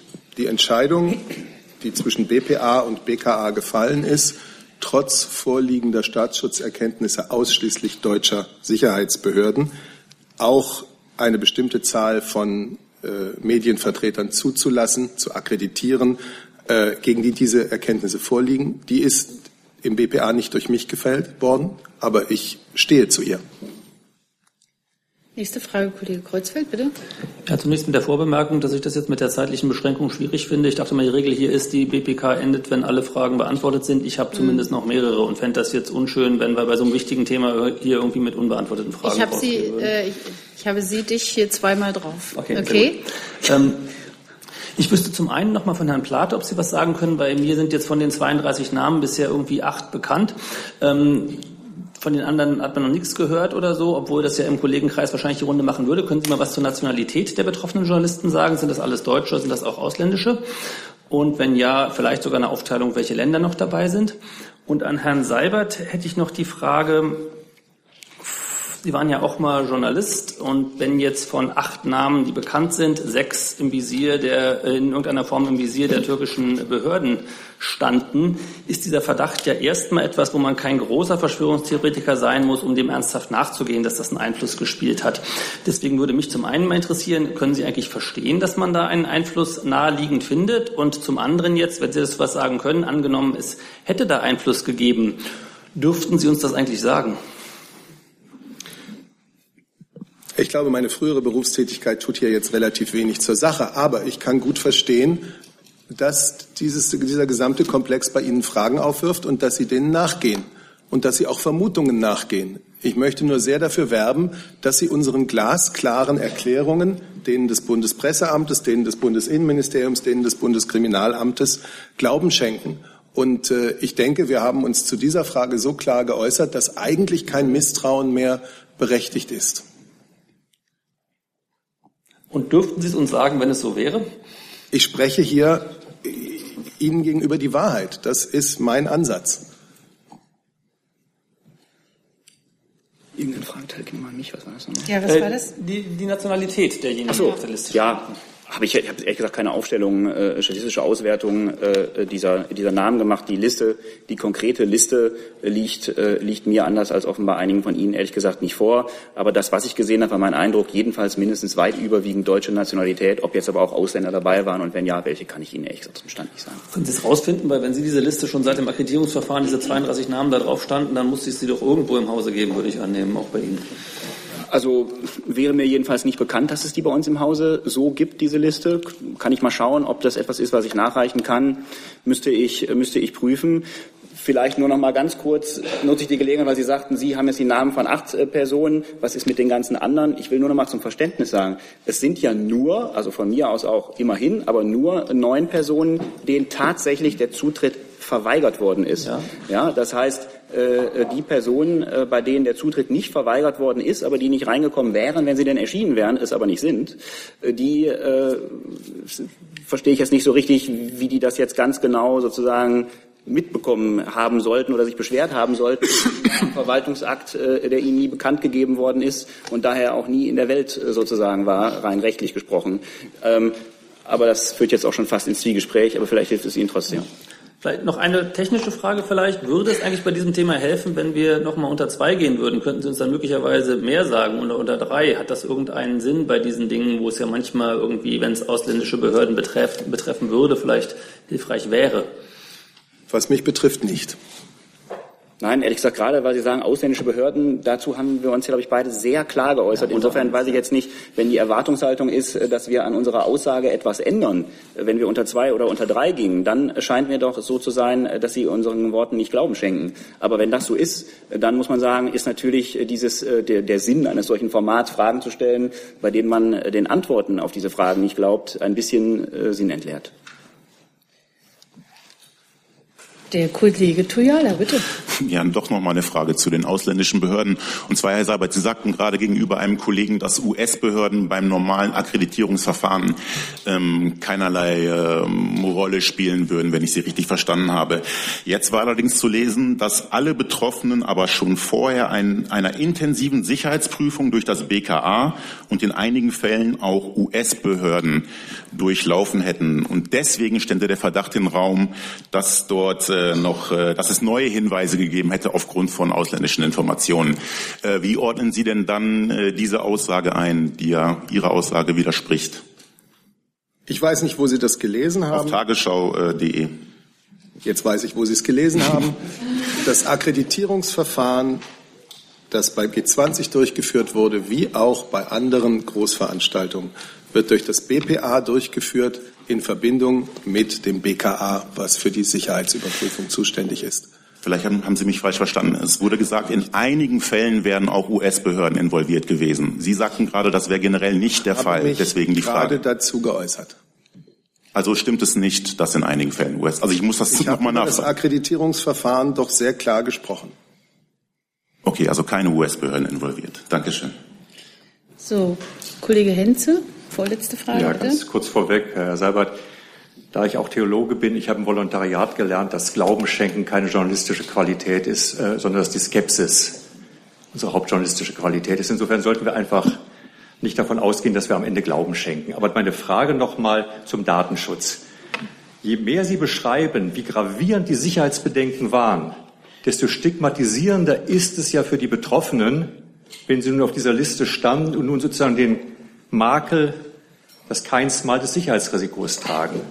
Und die Frage ist noch einmal, ist es wirklich sozusagen als eine Sache von technischen Prozessen ab, zu, ab, zu qualifizieren, wenn in einer großen Zahl, ich habe gelernt, dass nicht nur an den Außenkontrollen zum Messezentrum, sondern auch an den Delegationshotellen diese Listen verteilt wurden, Listen verteilt wurden ohne Vertraulichkeitsvermerk, ohne Nummerierung, ohne Quittierung durch die Beamten, ohne Quittierung, dass sie wieder eingezogen wurden, ohne Schutz vor Medien, mit der Möglichkeit, dass sie entweder hinter einen Papierkorb geworfen sind oder möglicherweise an Vorgesetzte weitergegeben wurden oder zu dem Zeitpunkt war es ja vom BK auch bereits getwittert worden, dass es Sicherheitsbedenken äh, also sind, um die es geht, möglicherweise von ausländischen Diensten oder deutschen Sicherheitsbehörden gezielt gesucht wurden. Würden Sie wirklich sagen, dass das hier nur sozusagen Bagatellverstöße im Datenschutz sind oder haben wir hier einen wirklich groben Verstoß von schwierigsten sicherheitsrelevanten Daten äh, bei Journalisten, Herr Plate? Und auch Herr Sabel, bitte. Ja, ach so, jetzt ist klar, dass Sie sozusagen sich an mich wenden. Vorhin hatten Sie ja selber gesagt, aber mich die ganze Zeit ähm, angeschaut. Ehrlich gesagt, so einen richtig neuen, substanziellen Fragegehalt gegenüber all den Aspekten, die ich einzeln beantwortet habe, auch zu diesen von Ihnen als Listen titulierten äh, Blättern mit Namen, kann ich ehrlich gesagt nicht äh, kennen. Äh, nur vielleicht zur Sicherheit ein einziger Aspekt, weil Sie sagen, glauben Sie wirklich, dass es um Bagatellverstöße handelt? Ich habe zu der Frage Verstoß, ja oder nein, schwerwiegend oder Bagatell überhaupt nicht Stellung genommen. Tun Sie es doch bitte nochmal. Nein, tue ich nicht, weil ich gerade gesagt habe, dass das Gegenstand der Aufarbeitung ist. Bei einer seriösen Arbeit ist, steht bei einer Aufarbeitung das Ergebnis am Ende und nicht am Anfang der Aufarbeitung. Und so machen wir das auch. Die letzte Frage dazu hat der Kollege Kreuzfeld. Bitte schön. Nee, ich bin durch. Ach. War doch gerade schon. Unglaublich. Ähm, gut, dann kommen wir zu einem anderen Thema. Der Kollege Papa sitzt da hinten schon ganz lange. Bitte schön. Ich habe eine Frage an das Auswärtige Amt und zwar ähm, es geht um die um Zypern und die Verhandlungen für die Wiedervereinigung Zyperns sind ja letzte Woche in der Schweiz gescheitert und äh, die Bundesregierung äh, hat im Vorfeld großes Interesse daran gezeigt, dass ein positives Ergebnis am Ende kommt. Das ist äh, nicht der Fall. Wie beurteilt das Auswärtige Amt die, den Stand der Dinge, den Zustand nach dem Scheitern der Verhandlungen jetzt in Zypern? Wir bedauern sehr, dass die Verhandlungen in der letzten Woche gescheitert sind, denn wir hätten sehr gewünscht, dass die beiden Parteien zu einer einvernehmlichen und tragfähigen Lösung in diesem jahrzehntelangen Streit kommen. Und deswegen ist das sehr bedauerlich. Wir werden jetzt gemeinsam eruieren, wie wir mögliche neue Ansätze oder eine Begleitung einer neuen Gesprächssituation, sollte es denn solche eine geben, begleiten können, um eine Lösung für Zypern zu suchen. Herr Zusatz. Es zeichnet sich eine ähm, eine Zuspitzung jetzt der Situation äh, dort äh, aufgrund der Gasvorräte Zyperns und äh, da sind Schiffe hingefahren. Sind Sie besorgt über die, diese Zuspitzung der Situation dort? Wir sind besorgt über alles, was die Sicherheit ähm, Zyperns ähm, gefährden kann. Ich ähm, kann nur noch mal wiederholen, dass wir grundsätzlich daran interessiert sind und darauf hinwirken wollen, ähm, dass es eine, eine friedliche Einigung in diesem Konflikt gibt. Danke. Das nächste Thema hat die Kollegin in der fünften Reihe. Bitte schön. Ich würde gerne wissen, wie die Bundesregierung dazu steht, dass sich äh, Verkehrsminister Dobrindt weiterhin für eine Offenhaltung des Flughafens Tegel einsetzt. Ist das jetzt die Position der Bundesregierung? Oder vielleicht könnte der Kollege Herr Hille aus dem Verkehrsministerium ergänzen, in welcher Funktion sich Herr Dobrindt geäußert hat gestern.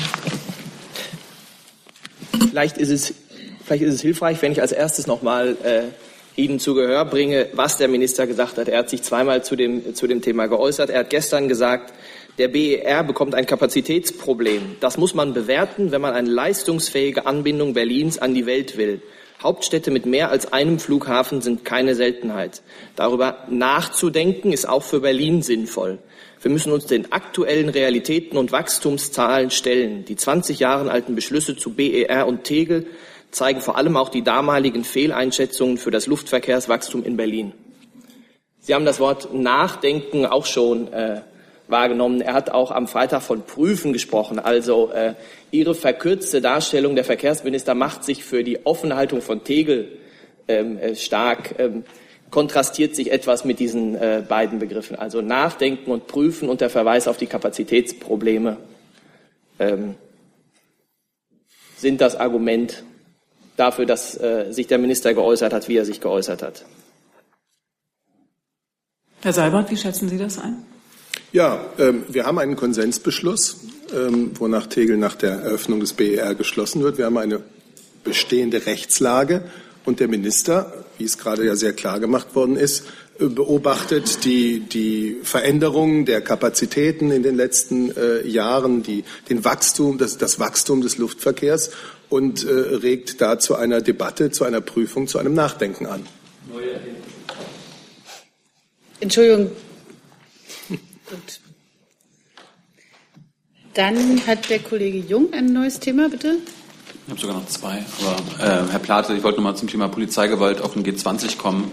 Ähm, da mehren sich ja jetzt die Videoaufnahmen und Fotoaufnahmen von, äh, also wie Polizisten Gewalt gegenüber friedlichen Demonstranten anwenden. Ich spreche jetzt hier nicht von den, Randa, äh, von den Krawallmachern und den äh, Kriminellen dort, sondern gegenüber friedlichen Demonstranten.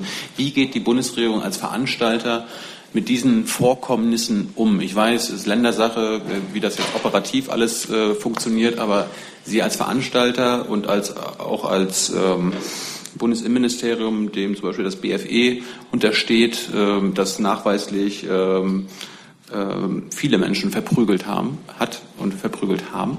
Ähm, wie gehen Sie damit um? Gibt es interne Untersuchungen? Gibt es vielleicht schon Disziplinarverfahren? Weiß man, ob spezielle Einheiten besonders gewalttätig waren als andere? Ja, also Sie sprechen von Nachweisen, ähm, die liegen mir jedenfalls so nicht vor. Nachweise, die Sie als solche empfinden, das ist Ihre wollen Sie eine Frage stellen und eine Antwort darauf oder wollen Sie sich äußern? Sie können das von mir aus aussuchen. Wenn ich mich äußern soll, müssen Sie mich ausreden lassen. Bitte. Danke. Also Nachweise der Art, wie Sie sie beschreiben, wie Sie sie als Nachweise einstufen, liegen mir äh, nicht als Nachweise vor. Grundsätzlich ist es aber so, das hatte ich auch in diesem Raum schon gesagt, das hat Herr Dimroth in der letzten REC-PK gesagt, Einsätze wie dieser werden immer sorgfältig äh, nachbereitet. Dazu gehören insbesondere die Fragen, was ist gut gelaufen, was ist schlecht gelaufen. Natürlich läuft das an. Federführung liegt bei Hamburg. Im Übrigen haben Sie die Frage ansonsten so, wie Sie sie heute gestellt haben, so sehr ähnlich auch Herrn Dimroth äh, gestellt in der, in der letzten REC-PK. Und der Antwort habe ich sonst neben dem, was ich gerade gesagt habe, nichts hinzuzufügen. Einfach nur, Sie sagen gerade, Ihnen persönlich liegt das, äh, liegen diese Nachweise und so weiter nicht vor. Äh, ist ja egal, was Herrn Plate und Herrn Dimroth jetzt vorliegt, sondern dem Innenministerium. Äh, Im Innenministerium. Sie sprechen für das gesamte Innenministerium, dass Ihnen keine Nachweise, auch keine Videos und keine Bilder vorliegen, die die Polizeigewalt zeigt in Hamburg. Habe ich das richtig verstanden? Das habe ich nicht gesagt. Es gibt äh, natürlich zahlreiches Material, das vorliegt, aber ob dieses Material, äh, dem Material das Charakter eines Nachweises oder gar Beweises vorkommt, das ist etwas, was in Deutschland, wie Sie sicher wissen, die Justiz prüft. Das ist obliegt der dritten Gewalt. Wir gehören zur Exekutive. Deswegen nehme ich eine solche Bewertung äh, nicht vor als Nachweis. Das wäre ein, hätte ein bewertendes Element, äh, das ich Ihnen hier heute nicht bieten kann wegen der Gewaltenteilung. Und im Übrigen gilt das, was ich gerade gesagt habe und was Herr Dimroth gesagt hat in der letzten Replika. Herr Jessen zu dem Thema, bitte. Ja, das ähm, ist eine, eine Lernfrage zum selben äh, Sachverhalt. Staatsanwälte oder Staatsanwaltschaften ermitteln ja nicht nur belastendes, sondern auch entlastendes Material. Gilt das übertragen auch für Aufklärung und Ermittlungsarbeit von Polizeien.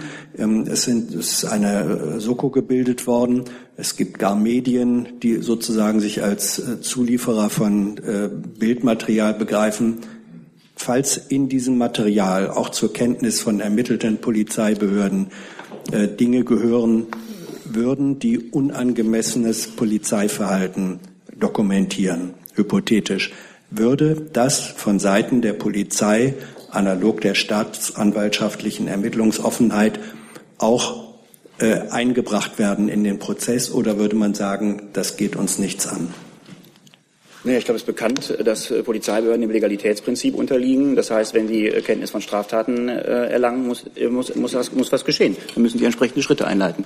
Ich denke, das dürfte Ihre Frage beantworten. Nehme ich mal jeden. Ja, Straftaten ist jetzt wieder, wieder, wieder eine Hürde. Ähm, äh, wir reden ja, also der Begriff der Angemessenheit von Verhalten, auch Angemessenheit des Einsatzes von Gewaltmitteln. Das ist ja nicht immer extrem trennscharf zu machen. Wenn sich ähm, Materialien, Hinweise ergeben, wo auch ein ermittelnder Polizeibeamter sagen sollte, Mensch, was der Kollege, die Kollegin, der Einsatzzug da gemacht hat, ähm, das ist zweifelhaft, ob das in der Situation angemessen war. Würde so etwas in den weiteren polizeilichen Aufklärungsprozess hineingehen? Im Grunde ist es das, was ich gerade schon beantwortet habe. Also ähm, ich habe gesagt, es gibt immer eine umfassende Einsatznachbereitung bei solchen großen Einsätzen. Dazu gehört insbesondere äh, die Frage und die Beantwortung der Fragen, was ist gut gelaufen, was ist schlecht gelaufen. Das habe ich gerade schon gesagt. Wenn, äh, wenn die Beamten, die davon Kenntnis erlangen, zu dem Schluss kommen, dass etwas schlecht gelaufen ist, gibt es entsprechende Schritte. Und dann hängt es eben davon ab, wie schlecht es gelaufen ist, wenn ich das äh, etwas in diesem erlaubten Bild bleiben darf. Wenn es etwas einen Straftatbestand erfüllt, dann muss man eben über die Einleitung eines Strafverfahrens, eine Anzeige oder Ähnliches nachdenken. Wenn das nicht der Fall ist, es unterhalb dieser Schwelle ist, dann ist der nächste Prüfschritt, ob disziplinarische Maßnahmen gegebenenfalls angebracht sind oder nicht. Das, äh, das ist aber nichts G20-Spezifisches oder so. Nächstes Thema, Kollege Henze. Ja, äh, eine Frage für die Kollegen vom RBB. Es geht um die Goldmünzenfahndung heute in Berlin ans BMI. Das, haben sich in Deutschland Strukturen der kriminellen arabischen Großfamilien verfestigt und welche Ansätze verfolgt das BMI, um die Bildung solcher Strukturen zu verhindern? Und warum werden die verurteilten Straftäter aus den Clans nicht abgeschoben? Ich glaube, da hat es auch vorher schon, was die Fragen angeht, Kontakt gegeben. Insofern kommt die jetzt nicht ganz unvorbereitet. Also die Fragen konkret kenne ich nicht, äh, aber ist ja vielleicht auch nicht so relevant. Das gilt ja auch für die meisten anderen Fragen, die ich hier bekomme. Ähm, richtig ist, äh, dass jedenfalls das BMI äh, solche Strukturen, wie Sie sie gerade beschrieben haben, sehr aufmerksam und mit einer gewissen Sorge betrachtet. Allerdings ist es so, dass wir bislang nicht die Auffassung haben, dass es sich um ein bundesweites Problem handelt. Es handelt sich um ein Problem, das es an verschiedenen Stellen im Bundesgebiet gibt, vor allen Dingen in Großstädten, insbesondere ähm, in Berlin. Ähm, dort sind in erster Linie die Landesbehörden zum Handeln aufgerufen, äh, was die Frage der, äh, der strafrechtlichen Bekämpfung angeht, soweit es darum geht. Und ähm, was die Frage der Abschiebung angeht, ist es natürlich so, dass man sehr stark differenzieren muss, ob es sich um ausreisepflichtige Personen handelt oder nicht. Denn eine Abschiebung, technisch ähm, Vollzug der Ausreisepflicht, kommt natürlich nur bei einer bestehenden Ausreisepflicht in Betracht. Auch hier liegt die Zuständigkeit äh, bei den Ländern. Aber soweit eine Abschiebung in Betracht kommt, weil Ausreisepflicht gegeben ist und keine Abschiebehindernisse vorliegen, ist das sicherlich, äh, sicherlich etwas, über was die Behörden vor Ort intensiv nachdenken und soweit möglich ist auch umsetzen. Nächstes Thema, Kollegin Jell. Welches möchten Sie gern? Welches Mikro links, rechts? Bitte schön. Ja, äh, eine Frage an das Außenministerium oder auch vielleicht Herr Seibert zum Thema Brexit. Ist es richtig so, äh, ist es richtig, dass ähm, das ganze Thema ähm, äh, Grenz, äh, Grenzbehandlung zwischen Nordirland und Irland, dass man das in den Brexit-Verhandlungen möglichst am Ende behandeln will und sich vorab dann eher auf ähm, Prinzipien einigt, die das Thema aber erstmal nicht lösen. Anfang? Ähm, das ist sicherlich eine der wichtigen Fragen im Laufe der Verhandlungen. Mir ist im Moment nicht bekannt, an welcher Stelle bis jetzt die Planung ist, wann das Thema eingeschleust und genau behandelt wird. Es ist eines der zentralen Themen natürlich auch im Prozess. Deswegen ähm, kann ich diese Frage im Moment leider nicht genau beantworten. Ja, also ich müsste Ihnen die Antwort auch nachreichen. Es ist der Bundesregierung aus äh, vielen Gesprächen auch mit äh, dem früheren irischen Ministerpräsidenten und auch dem neuen irischen Ministerpräsidenten bekannt, wie, wie wichtig und sensibel dieses Thema ähm, sowohl für die Republik Irland als auch für Nordirland als Teil Großbritanniens ist ähm, und dass da schwierige Fragen zu lösen sind. Äh, ich könnte jetzt auch nicht äh, Ihnen sagen, an welcher Stelle äh, der ja im Grunde noch sehr frischen Verhandlungen, die, glaube ich, gerade erst eine Runde hatten, ähm, das geklärt werden soll. Ähm, es wird ein stufenweises Vorgehen geben. Ähm, wir werden Ihnen dazu noch mal eine Antwort nachliefern. Kollege Gebauer, bitte. Ich habe noch mal eine Frage zu einem ganz anderen Thema. Es gibt ja seit Tagen Berichterstattungen über äh, laufende Korruptions- und Bestechungsermittlungen in Israel im Zusammenhang mit äh, dem Ankauf von deutschen U-Booten von der Firma ThyssenKrupp. Dazu vielleicht äh, ein bisschen aufgefächert an die verschiedenen beteiligten Ministerien. Herr Seibert einmal, welche Auswirkungen haben diese Ermittlungen auf ähm, eine mögliche neue Finanzierung von drei U-Booten, die ja zumindest laut Medienberichten äh, bereits beschlossen worden ist. Und eine Frage ans äh, Justizressort. Gibt es aus Israel Informationen sozusagen über dieses Ermittlungsverfahren, auch inwieweit Deutsche betroffen sind? Oder gibt es möglicherweise auch Rechtshilfeersuchen von deutscher Seite, um mehr darüber in Erfahrung zu bringen? Und steht möglicherweise auch die deutsche Botschaft in, äh, in Jerusalem in diesem Zusammenhang in Kontakt mit den israelischen Ermittlungsbehörden, um mal zu ergründen, worum es da geht? Es geht ja immerhin zumindest laut den Medienberichten, um einen der bekanntesten deutschen Konzerne und recht erhebliche Vorwürfe zu Festnahmen geführt haben. Ich könnte nur mal sagen, dass die aktuelle Presseberichterstattung über Korruptionsvorwürfe uns bekannt ist. Äh, wir haben hier über Rüstungsexporte nach Israel an dieser Stelle oft berichtet und den äh, letzten Äußerungen ist nichts hinzuzufügen. Es gibt keinen neuen Sachstand, aber diese Presseberichterstattung ist uns bekannt. Und ich bitte um Verständnis, ich kann zu einzelnen Rechtshilfeversuchen nicht sagen. Wir geben nie Auskunft zu konkreten Rechtshilfeversuchen oder Austausch im Bereich der Rechtshilfe.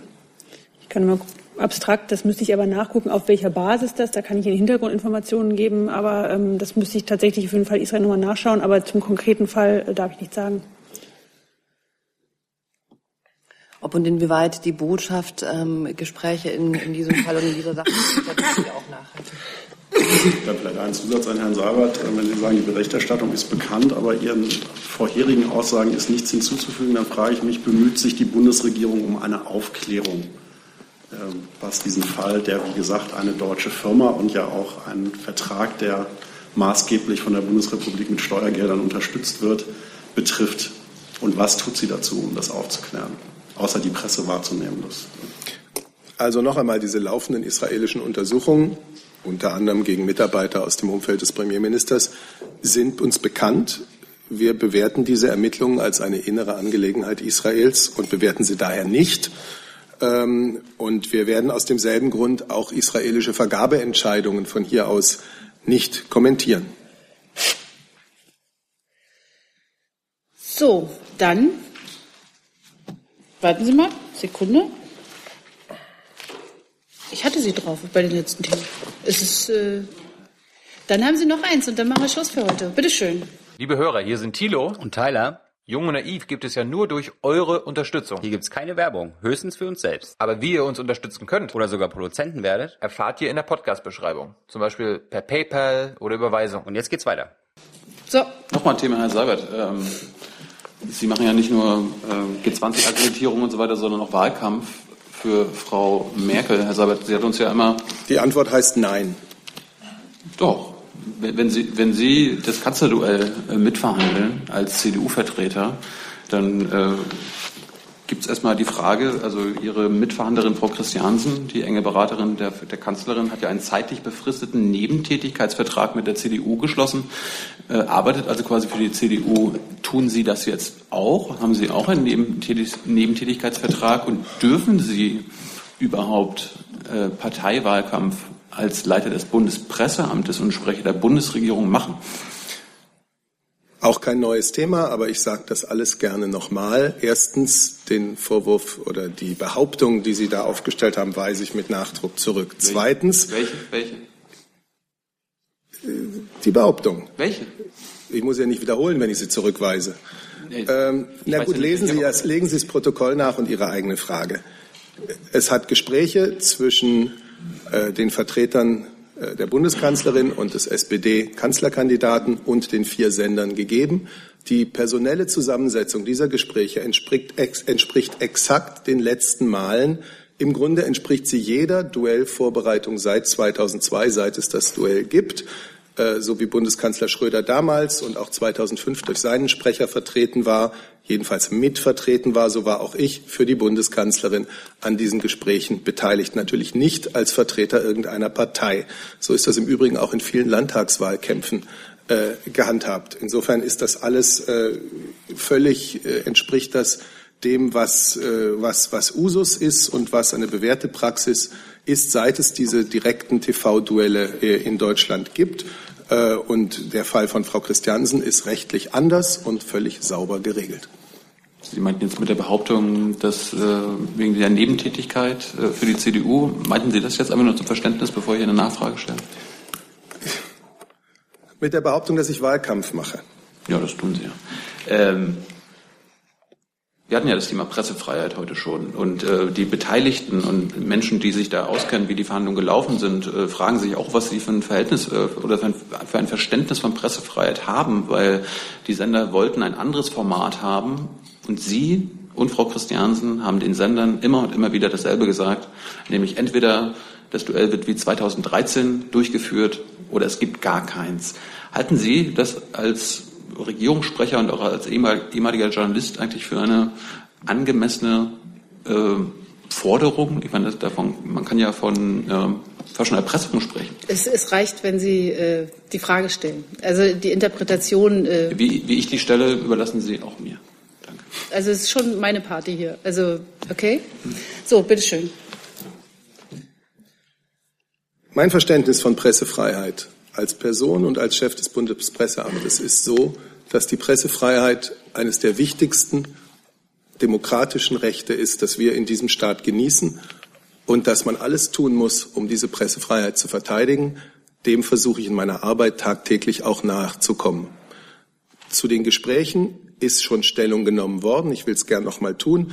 Die Bundeskanzlerin begrüßt das Ergebnis der Gespräche mit den vier Sendern. Sie hatte von Anfang an klargemacht, dass sie gerne für ein TV-Duell am 3. September zur Verfügung steht. Es gibt ein in den letzten drei Bundestagswahlkämpfen bewährtes Format, das gewährleistet, dass die Zuschauer eine konzentrierte politische Debatte der beiden Spitzenkandidaten im direkten Austausch erleben.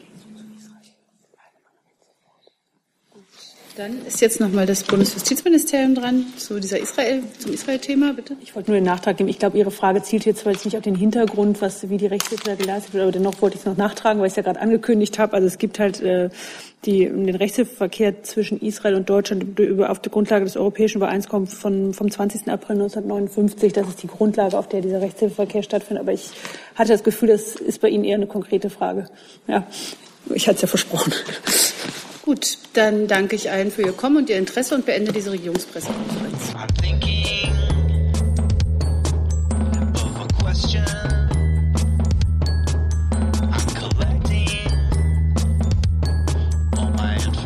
I'm